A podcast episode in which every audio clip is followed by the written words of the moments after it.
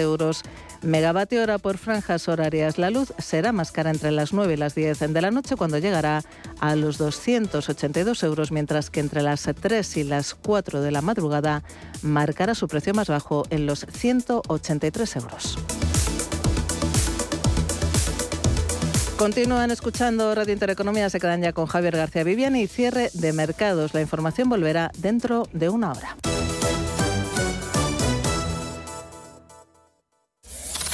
Radio Intereconomía. Eres lo que escuchas. ¿Buscas oportunidades de inversión en Estados Unidos? Futuros y opciones sobre el SP500, Dow Jones, Nasdaq 100, microfuturos oro y plata. Ven y descubre en ebroker.es toda nuestra oferta de opciones y futuros americanos. Every business day, more than a billion shares change hands on America's major stock exchanges. It may be the most important street on earth, Wall Street. En cierre de mercados, Wall Street.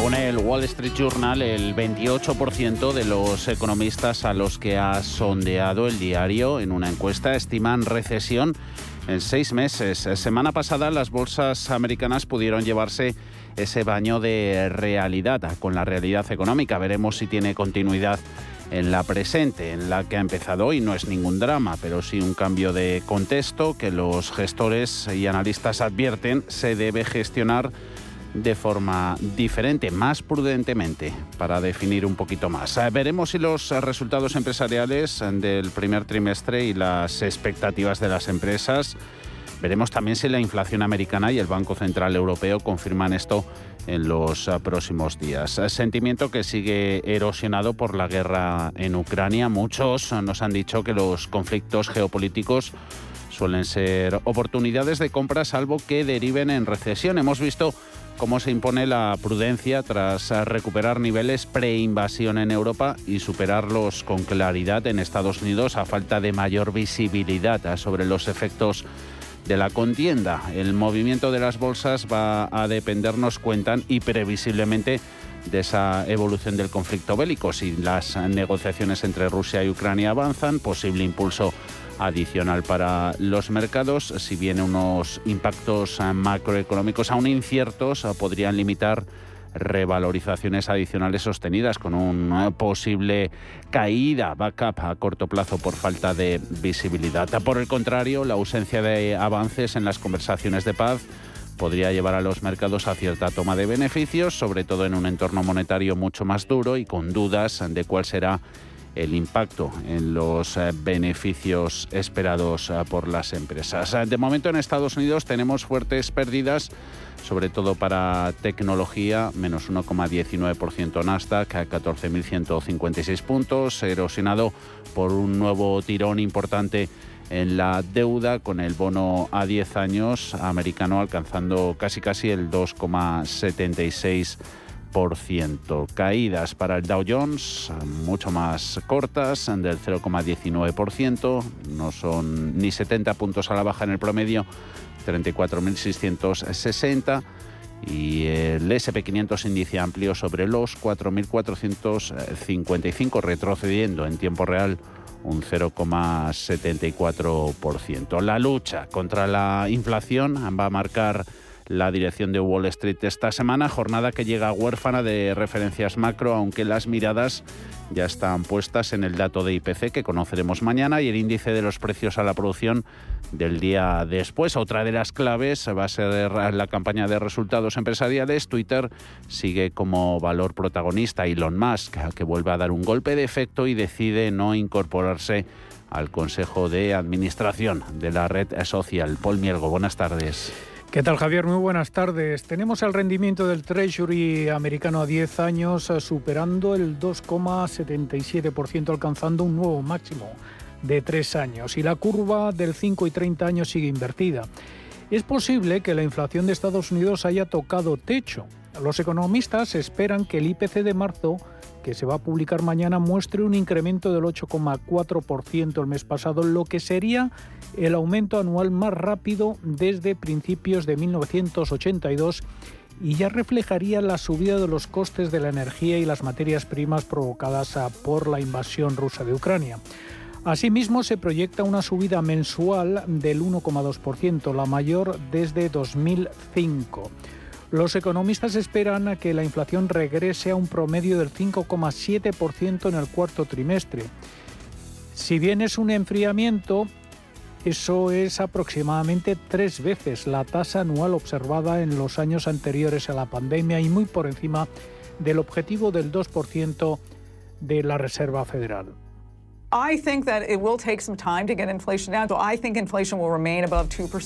La presidenta de la Fed de Cleveland, Loretta Mester, ha dicho durante el fin de semana que es probable que se incumpla el objetivo el próximo año.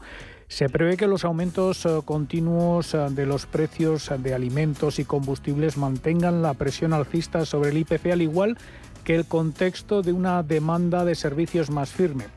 Si bien algunas presiones en los precios eh, que fueron especialmente intensas durante la pandemia, recordemos por ejemplo los precios de los coches de segunda mano, pues han comenzado a remitir esos efectos, pero otros, eh, como los alquileres, eh, siguen amenazando con subidas. Todo esto justificaría que la Fed suba los tipos de interés en medio punto en la reunión de mayo y reduzcan rápidamente el balance. Hay algunas casas de análisis que incluso dicen que el dato de IPC de mañana podría acercarse al 9%. Aún así, Joaquín Robles, analista de XTB, espera que a partir de abril, la inflación se vaya moderando. Se prevé que marque eh, techo ¿no? este mes de abril, los datos correspondientes a marzo, y que a partir de ahora empiece una estabilización. De hecho, en el próximo dato se espera una lectura en torno al seis y medio y lo que estamos viendo es una Reserva Federal mucho más dura, ¿no? hablando ya de seis, siete subidas, diciendo que en mayo seguramente sea de 50 puntos básicos e incluso confirmando ¿no? que ya en mayo va a empezar esa reducción del balance y a un ritmo mucho más rápido de lo que esperaba el mercado. Habrá que seguir, por lo tanto, muy de cerca las ah, palabras ah, de varios ah, miembros de la FED que, van a intervenir esta semana. Hoy lo van a hacer Bostic, Bowman y Evans, y en los próximos días Brainard, Barkin y de nuevo Mester. Por otro lado, esta semana empieza la campaña de resultados empresariales del primer trimestre con los cinco grandes bancos de Wall Street. JP Morgan Chase va a presentar sus cuentas antes de la apertura el miércoles. Citigroup, Goldman Sachs, Morgan Stanley y Wells Fargo lo harán el jueves, también antes de que comience la sesión. Inés del Molino, directora de cuentas de Schroeder. La verdad es que para Estados Unidos estos resultados que extraoficialmente empiezan el 13, o sea, el miércoles, a publicarse eh, con JP Morgan estrenándose, nos parece que, son unas expectativas bastante bajas porque están descontando para Estados Unidos unos, un crecimiento cercano al 5% con un aumento de ingresos cercano al 10, quiere decir que los márgenes se están reduciendo de una forma bastante considerable. La América corporativa empezará a reflejar esta semana cómo eh, se enfrenta a las presiones inflacionistas y a esa amenaza de desaceleración del crecimiento económico. Los analistas de Wall Street esperan que los beneficios del SP500 crezcan un 4,5% en el primer trimestre con respecto al mismo periodo del año anterior, según datos de FactSet. Si se confirmara esta previsión, esto marcaría la peor tasa de ganancias empresariales desde el cuarto trimestre de 2020. Y en cuanto a valores eh, protagonistas, eh, tenemos a Twitter que se ha dado completamente la vuelta. Sus acciones venían eh, cayendo en preapertura un 3% y ahora las tenemos subiendo un 2,6%. Elon Musk ha sorprendido a los accionistas al rechazar una oferta para incorporarse al Consejo de Administración de la compañía. Esta inesperada renuncia ha alimentado las especulaciones sobre las intenciones de Musk para Twitter desde que revelara que se había hecho con una participación de más del 9%, convirtiéndose en el principal accionista. A Musk no le faltan ideas creativas eh, para la plataforma de redes sociales. Eh, presentaba la idea de convertir a la sede de Twitter en un refugio para homeless, para personas sin hogar, lo que ha provocado un tuit de apoyo del fundador de Amazon, Jeff Bezos, y la semana pasada tuiteaba una encuesta preguntando si debería haber un botón de edición para la empresa de microblogging. Otra compañía que vemos eh, con movimientos eh, eh, destacados es NIO, que se está desplomando más de un 10%. El fabricante de automóviles eléctricos chino ha suspendido la producción debido a las interrupciones en la cadena de suministro relacionadas con la COVID-19. Y ATT está subiendo con fuerza más de un 4% después de completar la escisión de su unidad Warner Media Discovery Communication el viernes por la noche. Las acciones de la nueva empresa combinada Warner Brothers Discovery comenzarán a cotizar hoy eh, por otra parte, Deutsche Bank ha incluido a esta compañía como una de sus favoritas debido a su sólido contenido de entretenimiento. Caen tecnológicas por el efecto de los bonos, esos descensos en precio de Apple son del 1,72%, más de un 3, se retrocede Microsoft en 287 con 62 eh, centavos. A la baja también petroleras, eh, con una Chevron sobre los 167 con 51. Tenemos evolución del barril de crudo, el de referencia en Estados Unidos, a la baja, perdiendo un 4% en 94 dólares con 11 centavos. Eh, mejor comportamiento también por el influjo eh, de la renta fija en sector eh, financiero con esas eh, subidas que vemos en Goldman Sachs, son del 1,66%, JP Morgan remonta un 0,9 cíclicas como Caterpillar, también recuperando posiciones, sube un 0,67 en Forex, mercado de divisas, tenemos la relación euro-dólar a favor de la moneda única, 1,0891, apreciación que se lleva el euro del 0,14%. Y en cripto, caídas sensibles son casi del 5% para Bitcoin. Aguanta duras penas los 41.000 dólares. Ethereum con un castigo superior del 7,7%. Retrocede hasta los 3.035 dólares. ¿Estás buscando un broker para operar en el mercado americano? Ven ahora y descubre en ebroker.es toda nuestra gama de opciones y futuros americanos, con tiempo real gratuito en todos los productos de CME Group, garantías intradía y comisiones muy competitivas. ¿Estás buscando un broker para operar en el mercado americano? eBroker te ofrece futuros y opciones de CME Group con tiempo real gratuito, garantías intradía y comisiones muy competitivas. ebroker.es. El broker español especialista en derivados. Producto financiero que no es sencillo y puede ser difícil de comprender. Hemos creado un lugar para ayudarte a crecer, donde cada pregunta tiene su respuesta, donde acompañamos a empresas y autónomos en su camino hacia la digitalización y sostenibilidad, donde estar al día de ayudas y subvenciones donde se impulsa la internacionalización de todos los negocios, con contenidos pensados para aprender, inspirar y crecer. Santander Impulsa Empresa, el lugar para avanzar. Hoy en día encontrar la herramienta que pueda resistir el paso del tiempo es fundamental en la renta fija. Es por eso que MFS Investment Management adopta un enfoque Active 360. Visite mfs.com barra Active 360. Estamos en constante cambio. El mundo cambia, cambia nuestro entorno. Cambios que nos hacen reflexionar, cambios que nos hacen apostar por fórmulas diferentes. En la radio apostamos por el sector inmobiliario. Súmate al cambio con IDE Inmobiliario. Cada jueves de 11 a 12 de la mañana con Elena Fraile en Radio Intereconomía. Nos sumamos al cambio. Cierre de mercados. Javier García Viviani.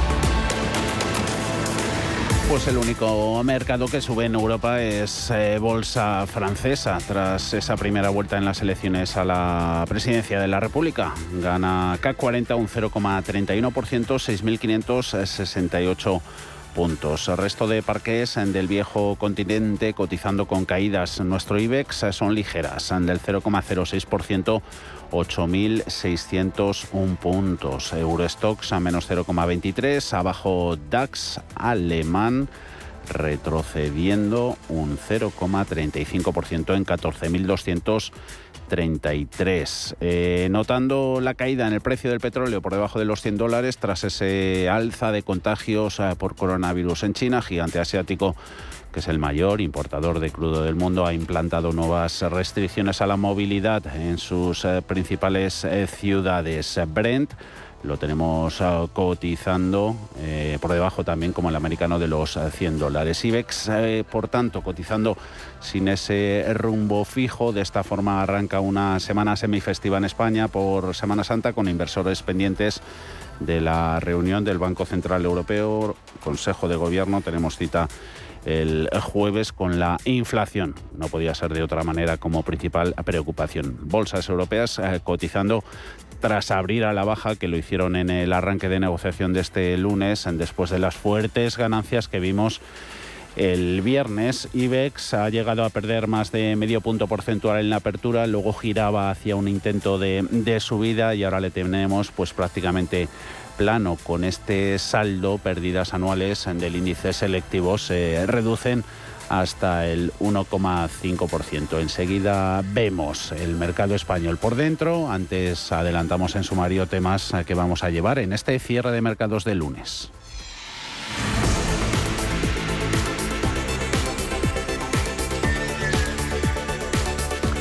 Navarro, buenas tardes. Buenas tardes. Marzo fue el mes del estallido del conflicto entre Rusia y Ucrania, pero también el mes del aumento de la conflictividad laboral en España. Diversos sectores pararon y salieron a la calle por el colapso de sus cuentas de resultados como consecuencia del aumento desbocado en los costes energéticos y de las materias primas en general. Lo que más se notó fue la crisis con el sector del transporte, pero la agricultura y la ganadería también salieron a protestar después de meses afrontando una situación económica de lo más complicada y agravada, además por fenómenos como la sequía. Ahora sindicatos y patronal buscan un pacto de rentas. La situación parece congelada, pero aún está lejos de resolverse. Así ¿cómo se afronta este mes de abril en el que ya estamos inmersos? Parece de momento que con más tranquilidad porque pilla la Semana Santa de por medio en la que ya estamos de lleno también porque algunas de las reclamaciones de estos sectores han empezado a ser escuchadas y están en vías de resolución.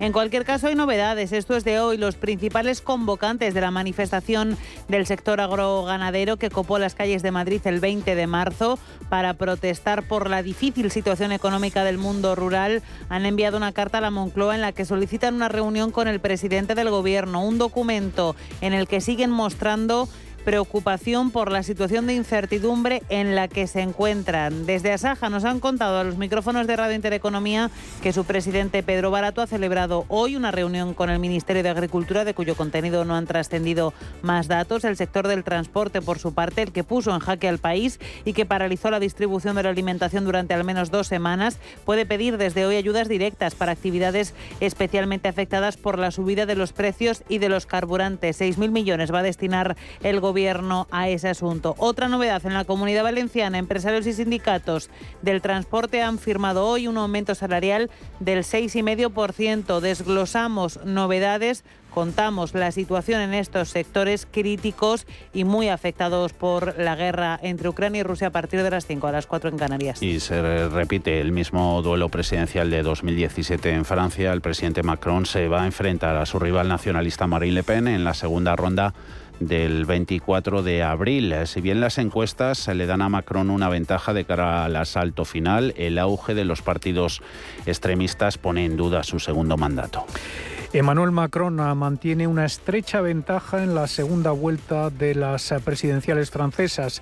El presidente en funciones ha obtenido mejores resultados de lo esperado en la primera vuelta de ayer, con Marine Le Pen en segundo lugar, lo que deja una contienda bidireccional entre los dos de cara al 24 de abril. La pregunta ahora es quién obtendrá más votos de los partidarios de los candidatos perdedores. Jean-Luc Mélenchon, el agitador de la extrema izquierda, que ha quedado en tercer lugar con alrededor de una quinta parte del total de los votos, ha instado a sus seguidores a no dar ni un solo voto a Le Pen. Rien n'est joué. Et le débat Dos encuestas realizadas después de la primera vuelta le dan a Macron una ventaja del 54% frente al 46% de Le Pen, mientras que un tercer sondeo muestra una final mucho más reñida. Para Macron ganar la reelección es solo parte de su desafío. Incluso si obtiene un segundo mandato puede tener dificultades para defender su mayoría en las elecciones legislativas que están programadas para junio. De momento, el euro y los rendimientos de los bonos europeos suben tras los resultados. Grupo ACS patrocina este espacio.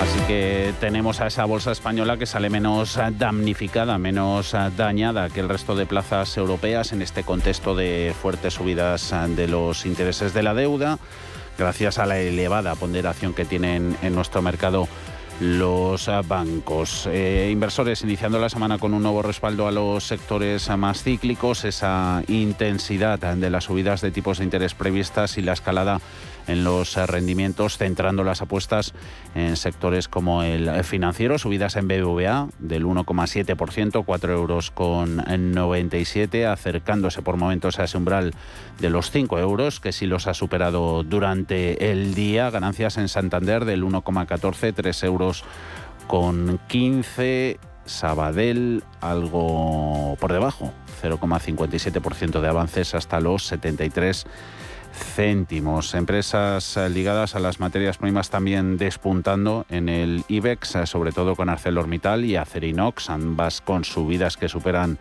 el punto y medio, 28,77 y 9 euros con 59 son sus precios eh, respectivos. Alteraciones en el grado de confianza de los inversores. Nos fijamos ya en el lado negativo, desatando nuevos vaivenes en las cotizaciones de sectores eh, defensivos como salud, como farma, Robi. La empresa que más cae lo hace un 3,5%, 67,50. Abajo Grifols un 2%, 15 euros con 99 pierde también, eh, luego mirando otras industrias, eh, utilities, Iberdrola un 2,36, Enagas un 1,85, Endesa un 1,6%, más barata que el viernes en los 19 euros con 71. En positivo tenemos otro de los sectores mirado con lupa en el pasado más reciente. Hablamos de las socimis inmobiliarias, sube Colonial un 0,55% en 8 euros con 29. Leíamos en prensa esta mañana que la escalada de precios de los últimos meses va a suponer una inyección para las cuentas de las grandes inmobiliarias, Socimis, Colonial, Merlín, Alar, cotizan en el mercado y tienen previsto trasladar a sus inquilinos la subida del IPC. Eso elevará sus ingresos por rentas por encima de los 820 millones que registraron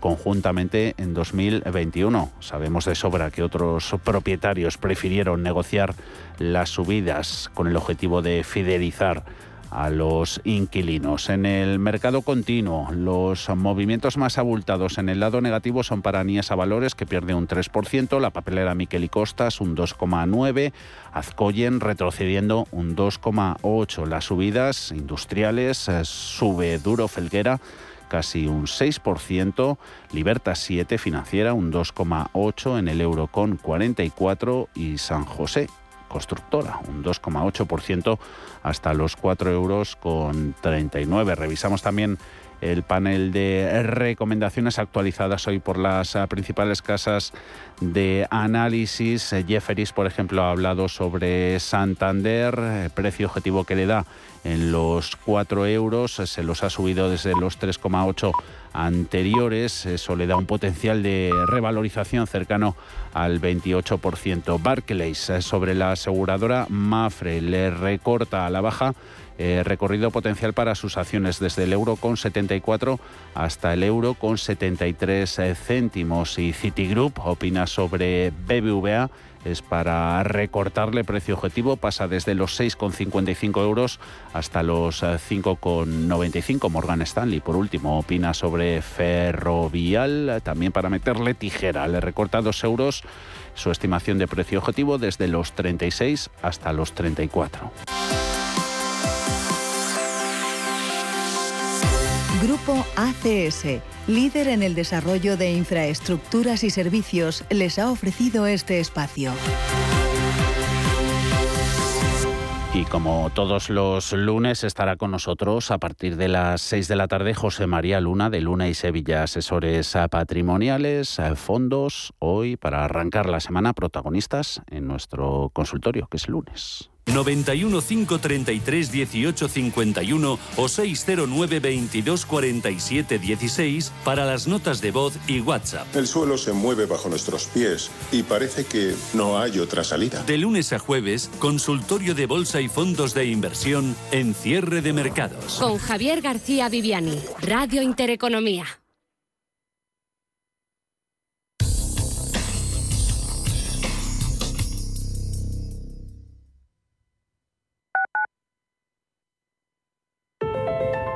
Más del 35% del emprendimiento en la Comunidad de Madrid está liderado por mujeres, pero podrían ser muchas más. Arrancar mi proyecto con el apoyo de la Comunidad de Madrid ha sido fundamental. Hemos trabajado para conseguirlo y crecer juntas. Comunidad de Madrid. En el Soto de la Moraleja, restaurante Kionan Sui, de comida peruana, cantonesa y chifa, con una gran variedad de sabores y aromas que te dejarán boquiabierto. Junto al restaurante Inari Moraleja, calidad y satisfacción garantizada. Restaurante Kionan Sui, reservas y pedidos en el 910090830 o grupoinari.es. Te esperamos. Entre tú y yo está el buen humor, la motivación y los mejores invitados. Y aún así, queda espacio para la salud. Paula Pérez Salazar y su ejército pacífico de colaboradores están listos para alegrarte el fin de semana. Recuerda que tu cita con ellos es ahora el sábado a las 8 de la mañana. Entre tú y yo, con Paula Pérez Salazar. Los viernes a las 10 de la noche tienes una cita con otro gato, el gato gourmet. Andrés Sánchez Magro presenta una guía semanal gastronómica, enológica, de restaurantes, literaria, musical, con todos aquellos ingredientes necesarios para cocinar la buena vida. El Gato Gourmet, los viernes a las 10 de la noche aquí, en Radio Intereconomía. Cierre de mercados es como el punto en la I, un programa que deja las cosas en su sitio. Hola, te habla Javier García Viviani. A las 4 de la tarde comenzamos cierre de mercados en Radio Intereconomía. La mejor manera de estar informado de la actualidad económica. Di que nos escuchas. Radio Intereconomía.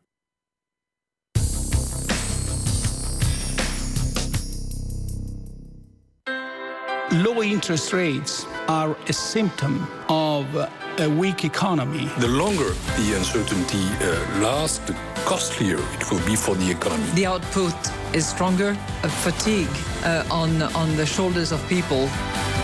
Expansión y ciclo. Cierre de mercados.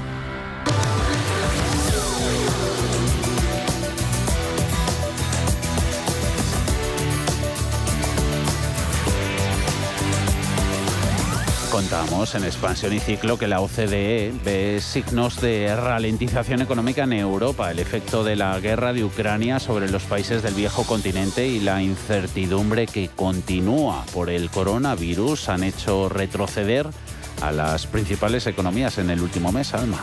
Sí, los indicadores compuestos avanzados de marzo, estadísticas que señalan con entre seis y nueve meses de anticipación fluctuaciones importantes en el ciclo económico, bajan en marzo para la mayoría de los países europeos, coincidiendo con ese inicio del estallido de la guerra entre Rusia y Ucrania. La inflexión en el ritmo de crecimiento es de forma especialmente visible en las grandes economías de Europa, Alemania, Francia, Italia, Reino Unido y también España. Sin embargo, en el otro lado de la balanza, Estados Unidos, Japón o Canadá muestran una tendencia que es más estable. El retroceso en marzo más importante se produce en el Reino Unido, después Francia, después Italia y en España es algo menos pronunciado. En la zona del euro en conjunto el descenso mensual es de 17 centésimas hasta los 100 puntos. Y mientras sigue la petición por parte de los partidos de la oposición para que el gobierno de Pedro Sánchez baje los impuestos, desde el Ejecutivo siguen rechazando la, la, propuesta. Desde el Ministerio de Hacienda subrayan que el Gobierno trabaja para que la inflación media de 2022 esté muy alejada de ese escenario de dos cifras en el que el IPC se ha situado en marzo y la tasa se estabilice, esperan, a lo largo del segundo semestre. Sí, la ministra de Hacienda María Jesús Montero defiende que los impuestos eléctricos se han bajado, asegura, al máximo de lo que permite la Unión Europea. Según ha recordado la ministra, además, la reforma de pensiones comprometida con Bruselas, en vigor desde enero, establece que las pensiones se van a revalorizar con el IPC interanual de noviembre. Dice que habrá que esperar a entonces para cuantificar el coste de esta medida en los presupuestos del año que viene.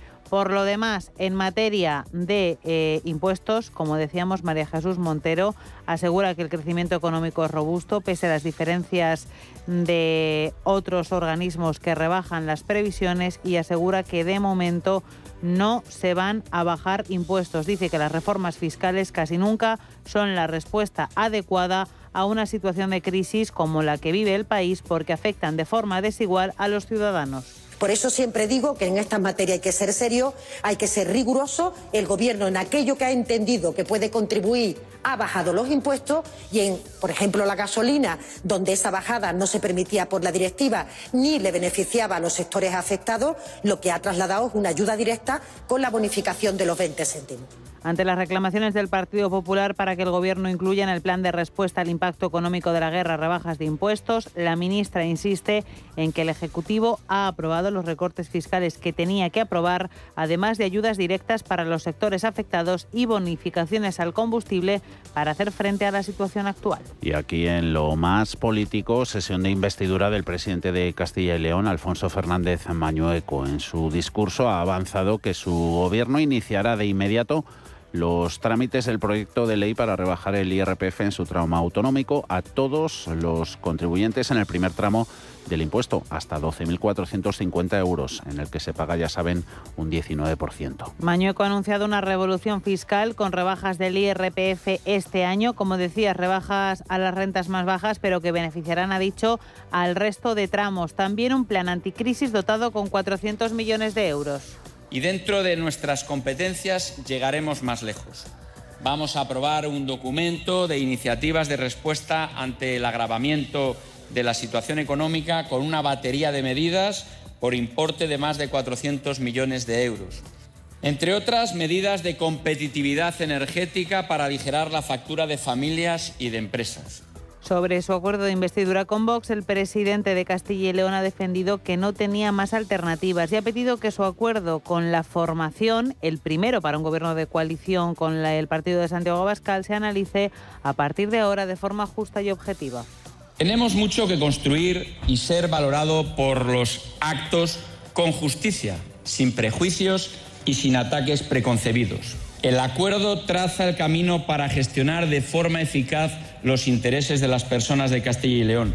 Desde las 4 se ha retomado esta sesión de investidura. En este momento está interviniendo en directo eh, Alfonso Fernández Mañueco que en principio, si todo va según lo previsto, será reelegido esta tarde en primera vuelta con los votos a favor tanto del Partido Popular como de Vox. El presidente del PP, Alberto Núñez Feijóo, finalmente no ha acudido a esta sesión de investidura. Núñez Feijóo, que estaba en Madrid eh, presidiendo la reunión del comité de dirección del partido que ya ha puesto fecha al Congreso Extraordinario del PP madrileño que reclamaba Isabel Díaz Ayuso. Va a ser la tercera semana de mayo. La presidenta de la Comunidad de Madrid ha agradecido en Twitter la rapidez con la que el equipo de Feijóo ha convocado el Congreso que, recordemos, provocó meses de polémica entre la dirección nacional del partido y la dirección madrileña. El Congreso se va a celebrar finalmente el 20 y el 21 de mayo. Elías Bendodo, coordinador general del PP. La celebración del Congreso del PP de Madrid se va a hacer en las fechas del 20 y 21 de mayo, por tanto, en las próximas fechas se, habrá, se celebrará una reunión de la Junta Directiva Regional que será la que convoque este Congreso extraordinario. Mientras en Andalucía, Juan Manuel Moreno ha anunciado que va a dedicar estos días a analizar el calendario para tomar una decisión sobre un posible adelanto de las elecciones para el mes de junio. Moreno lleva días con la idea de anticipar unos comicios que este, hasta hace muy poco prefería celebrar en otoño. En cualquier caso, no se trataría de un adelanto electoral como tal porque tocaba que hubiese elecciones en este 2022. El gasto en sueldos públicos bate récord histórico al rozar los 150.000 millones y experimenta un incremento superior al 17% con respecto al máximo de 125.380 millones que registró esta partida en su mayor cota previa, que fue a la crisis iniciada en 2008. Sí, la masa salarial de las administraciones españolas ha superado todas las marcas de la serie histórica. De acuerdo con las cifras oficiales del INE, en 2021 la suma de los sueldos de los asalariados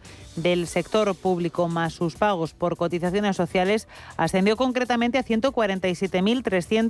147.363 millones en el año. Todo apunta además a que en poco tiempo se superará esa barrera de los 150.000 millones, considerando la rapidez con la que esta partida de gastos se incrementa. De hecho, entre el año 2000 y el 2021 se ha incrementado esta cifra en casi un 10%, como decimos, en solo un ejercicio.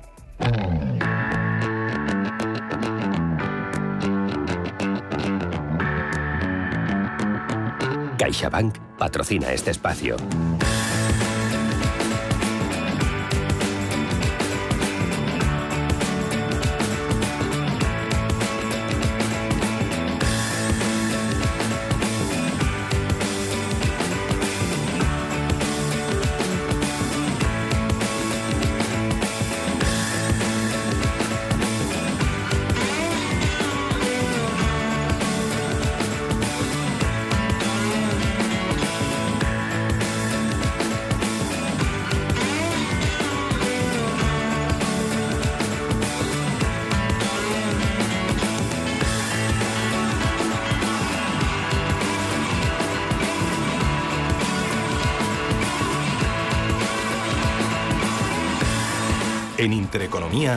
La tertulia de cierre de mercados.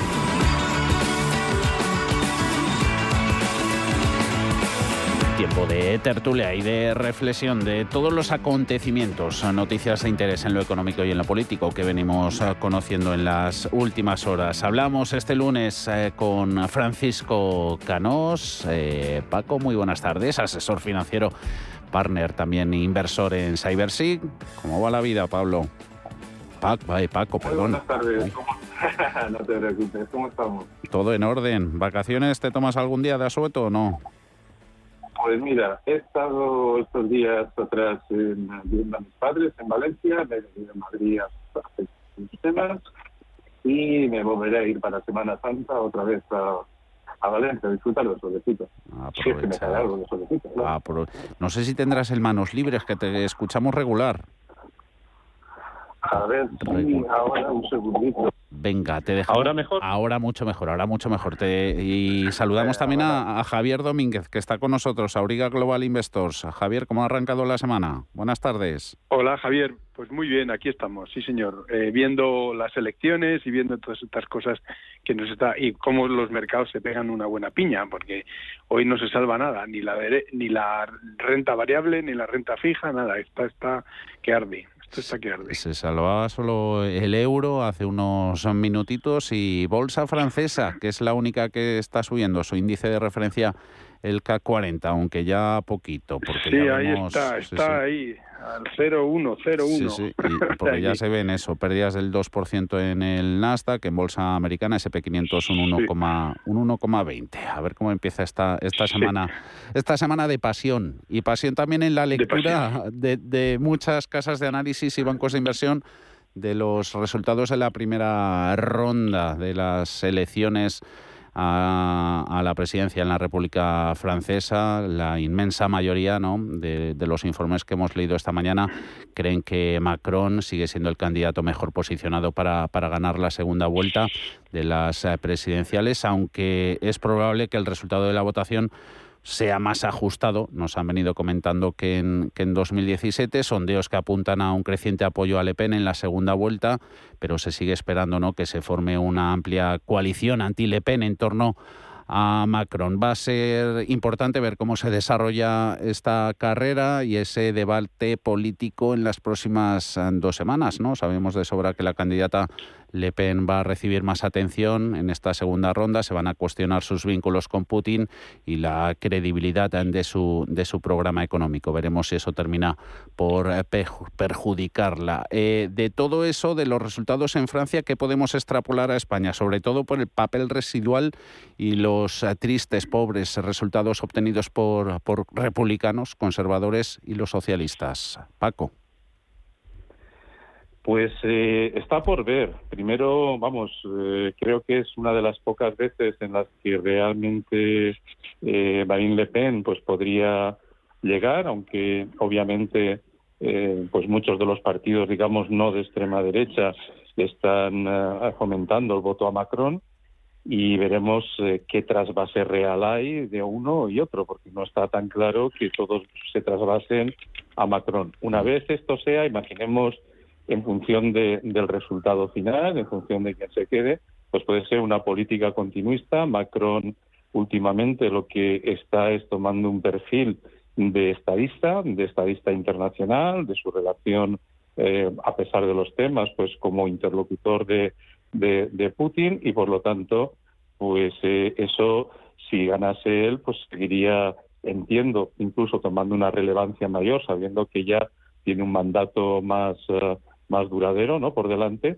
Y si por lo que fuera ganase la, la, alternativa pues es toda una incógnita porque durante los últimos años ha ido creándose un perfil digamos de moderación eh, comparado con sus primeros años incluso de su predecesor su padre pero mm, todos sabemos cuáles son su, las características de su programa y lo que se puede esperar eh, por lo menos en ese sentido. Entonces sería una incógnita y sobre todo, como todas las incógnitas en estos tiempos, pues crearía una incertidumbre y un ruido que igual no es lo más adecuado en estos tiempos. dicen que una victoria de Le Pen probablemente debilitaría la unidad occidental, dejaría a Europa un poquito más fragmentada, con menos espacio para impulsar eh, pues inversión ¿no? y otras variables a, nivel europeo, aunque como dice Paco, eso, eh, una victoria de Le Pen puede que esté planteando algo menos de, riesgos que en 2017 debido a que eso no ha suavizado su postura frente a la, a la pertenencia del euro. Javier. Bueno, yo creo que la, la, reelección, en todo caso, de Macron lo que daría sería estabilidad. Hay que tener en cuenta que ahora mismo es uno de los es el motor más de la Unión Europea en el sentido de que los alemanes están recién llegados y mm. todavía se están eh, recolocando, ¿no? Eh, sí que es verdad que se están recolocando muy serenos y, bastante dirigidos hacia apoyo a la Unión Europea y todas nuestras tesis. Pero en este caso, el hecho de que pudiera entrar Le Pen, que mm, desde luego no ha tenido siempre esta postura tan, em, digamos, liberal que puede estar mostrando ahora, o al menos em, menos, eh, menos flexible que lo que está ahora, evidentemente sería un cambio, ¿no? Y teniendo en cuenta también lo que tú comentabas de su orientación o su cercanía a Putin, porque todo el mundo se ha hecho eco de la financiación que recibió tiempo atrás eh, su partido por parte de, Putin. De manera que eh, todo apunta, es verdad que hay una distancia bastante grande, ¿no? Porque Macron ha sacado 9,7 millones de votos y ella ha sacado 8,1, es decir, es una gran distancia, estamos hablando de 1.600.000 votos en números redondos, que son muchos, ¿no? Pero vamos a ver, porque es verdad que, bueno, por otro lado también Mélenchon, que es el de la izquierda radical, ha sacado un 22%, lo cual significa que ese apoyo o esa, eh, bueno, Mélenchon ha dicho que no votará a Le Pen, eh, lo cual significa que se puede leer entre líneas que lo que está diciendo es que en todo caso se vote a Macron y parte de esos votos seguro que irían a ellos. Eh, parece, parece que Macron va a salir, pero lo que sí que está claro es que la izquierda en Francia y mira que estamos hablando de la, de la Francia de la gauche divine, mm. de, de, esa izquierda que ha sido el faro a lo largo de todos los últimos 50 años, el faro de Europa, de esa izquierda divina que mm. siempre ha estado eh, eh, muy relevante ¿no? Mm. en Francia y que pues se ha barrido. ¿no? Yo, el tema del Partido Socialista francés, de Anne Hidalgo, porque no estamos hablando de una desconocida, hay que recordar que Anne Hidalgo pues fue la alcaldesa, si no recuerdo mal, de París, y que tenía una, una visibilidad enorme y un gran carisma, y sin embargo ha sacado el 1,7% de los votos. Es, es eh, arrasados, arrasados completamente. Em, bueno, yo creo que es un, es un tiempo nuevo. Eh, la izquierda eh, está fuera ya de Francia y es porque porque en Francia también han sufrido mucho, ¿no? Hay que recordar que han estado los chalecos amarillos a lo largo de meses y meses, y no diría yo de años, en las calles y eso ha hecho sufrir mucho y ha hecho que ha habido un desapego total hacia la izquierda, ¿no? Que no ha reaccionado en ningún momento. ¿Y aquí cómo está el sentimiento hacia la izquierda? Gobierno de, de coalición con toda la ristra de, de sondeos de encuestas que hemos eh, conocido en los últimos eh, días y horas, ah, porque tenemos por ahí en uno de los sondeos Vox ah, casi empatando con, con el PSOE, en otro el PP volviendo a adelantar a, la formación socialista y en un tercero a los españoles pidiendo elecciones anticipadas. ¿Está el sanchismo en una de sus horas más bajas, Paco? Nunca se sabe, porque como dice aquel, siempre se puede estar peor, ¿no? Eh, lo que sí que es cierto es que yo creo que se le van acumulando los temas y, como bien saben los empresarios, eh, los temas hay que abrirlos, pero también hay que cerrarlos, porque si solo abres y después abres otro y después abres otro, pero no la acabas cerrando, se te acumulan y al final pues corres el peligro de no poder acudir a todos ellos y que, eh, como se dice vulgarmente, pues que te exploten en la cara. ¿no? Y esto puede ser uno de los peligros que puede tener ahora mismo Sánchez eh, pues en perspectiva, porque una de las eh, apuestas que era, bueno, vamos a pasar la pandemia, pero voy a alargar la, eh, pues lo que es la legislatura, en, la esperanza de que para el final de la legislatura pues tengamos una recopilación económica, la gente, bueno, pues vuelva a tener esa alegría, etcétera, etcétera, y dada la pequeña memoria que suele tener la gente, más allá de lo, de lo inmediato, pues que tuviera posibilidad de sacar unos buenos resultados. Ahora mismo eso parece que no es lo que eh, más en perspectiva está en el horizonte y sobre todo en los próximos 12, 18 meses. Por lo tanto, mm. eh, no nos extrañaría que ahora efectivamente sí estuviera muy seriamente pensándose las consecuencias de todas estas circunstancias. Javier. Bueno, yo creo que eh, todos lo sabemos que cada, cada escándalo ha tapado el anterior. Y llega un momento en que, y, es que son tantos y tan, y tan enormes, que evidentemente yo creo que el electorado eh, puede tener mala memoria, pero no es amnésico y ya se va haciendo un cúmulo de, despropósitos. Desde luego el último es muy notable, ¿no? Todo el tema de lo que estamos viviendo ahora con el tema eh, Marruecos, Argelia y, y esos bandazos que da, yo creo que claramente ahora mismo efectivamente está en su momento más bajo y además depende de las eh, del, encuestador que veamos, pero pero evidentemente mm, sí que es verdad que también tuvo un momento prácticamente uno de los topes el, el mes pasado o el año o el febrero cuando fue todo el tema de la crisis del PP, pegó un subidón enorme, pero el mismo subidón que pegó se lo ha pegado y muchísimo más abajo, ¿no? Ahora mismo. Eh, son demasiados cúmulos de, de cosas, lo de la luz eh, y la gasolina, que evidentemente era un, es un tema que ya es recurrente y que y además no va a pasar. Este es un escándalo de los que no pasa. El IPC, eh, bueno, es que son tantos, tantos. La pandemia, tenemos una tasa de muertes la, por respecto a habitantes, la, una de las mayores del mundo. En fin, es que no, no ha habido ni una sola. Lo sorprendente es que todavía en las, en los, eh, en las encuestas todavía saca cerca de 100 escaños. Y mm. de, de dónde? La, la gente no no, no, no cambia, bueno, hay que recordar que siempre eh, eh, son esa esa parte del, del, electorado que se mueve de un partido hacia el otro y que está dudoso, esa es la que da las elecciones, lógicamente, ¿no? Entonces, bueno, pues al final tiene también su caladera de votos estable, pero parece mentira que pueda tener un caladero de, votos que le lleve en los sondeos actuales entre 96 y 100 escaños, cosa que es completamente de locos, ¿no? Porque, porque no se lo merece, sinceramente, no ha hecho nada para merecérselo. Mm. No está haciendo nada el PSOE para merecérselo. Tema- De manera que, bueno, eh, Ah. confiemos en que esto pro- pro- eh, mm, progrese así. No sé si habréis escuchado a, a la ministra de a la ministra de Hacienda, ¿no? A, a Montero esta mañana cuando decía que el compromiso de- del gobierno con los pensionistas es contundente. Les ha pedido tranquilidad eh, pese a los elevados niveles de inflación. Eh, según Montero, las pensiones se van a revalorizar ya en 2023 con el IPC, aunque este alcance eh, dice Montero, los, los dos eh, dígitos en, en, tasa, en tasa interanual. Eh, ¿Lo veis eso posible o pensiones que se deberían revalorizar, no sé, pues en la cuantía que permitan, ¿no? Condiciones económicas de España, compromisos de consolidación fiscal y la situación de los, de los mercados eh, financieros. ¿Está jugando legalmente Montero, Paco? Bueno, aquí tenemos muchas cosas eh, sobre las que hablar, porque efectivamente, por un lado, hay unas reglas en cuanto a la indexación al IPC.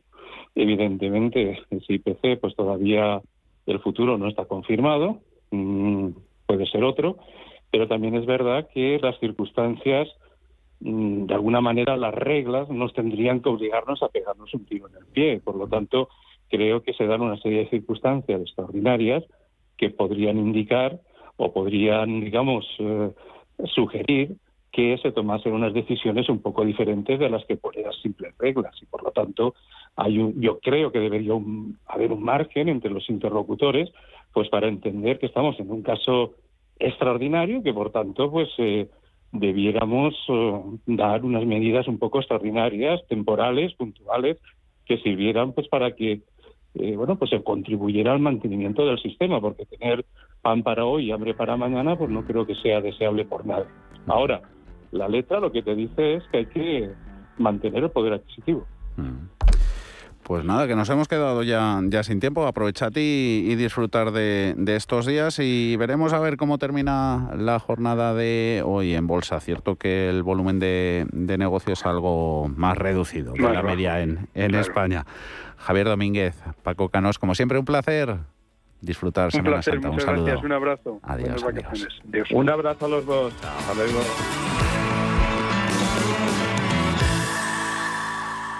CaixaBank ha patrocinado este espacio.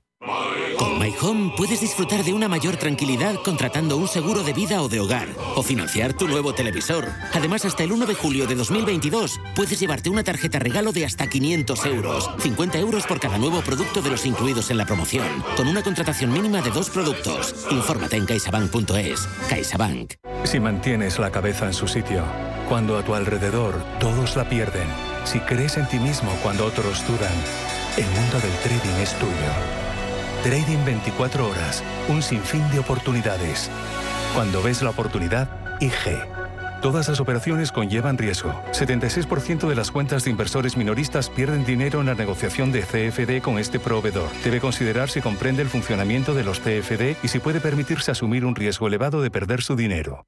¿Busca un broker de confianza? Con CMC Markets obtendrá acceso a más de 12.000 mercados a nivel mundial, estando siempre respaldado por nuestro equipo local. Opere en CFD sobre el DAX, Dow Jones, IBEX, oro o acciones con un broker regulado, supervisado por la CNMV. Opere con el mejor. Pruébelo sin compromiso con una cuenta demo. Entre en cmcmarkets.es o llame al 911 140 700. CMC Markets, más de 30 años al servicio de los inversores. Los CFD son instrumentos complejos y están asociados a un riesgo elevado de perder dinero rápidamente debido al apalancamiento. El 73% de las cuentas de inversores minoristas pierden dinero en la comercialización con CFDs con este proveedor. Debe considerar si comprende el funcionamiento de los CFDs y si puede permitirse asumir un riesgo elevado de perder su dinero. Si eres emprendedor, empresario, autónomo, dueño de un negocio o una pyme, este es tu sitio. Negocios de carne y hueso. Cada jueves a la una de la tarde en Radio Intereconomía con Mariló Sánchez Fuentes.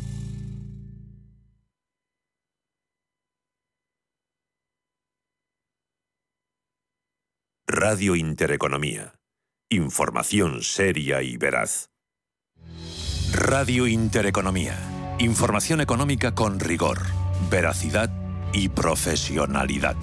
Nuestros oyentes son lo que escuchan. Estrictos, precisos, honestos, competentes y capacitados. Di que nos escuchas. Intereconomía, la radio que se identifica con sus oyentes.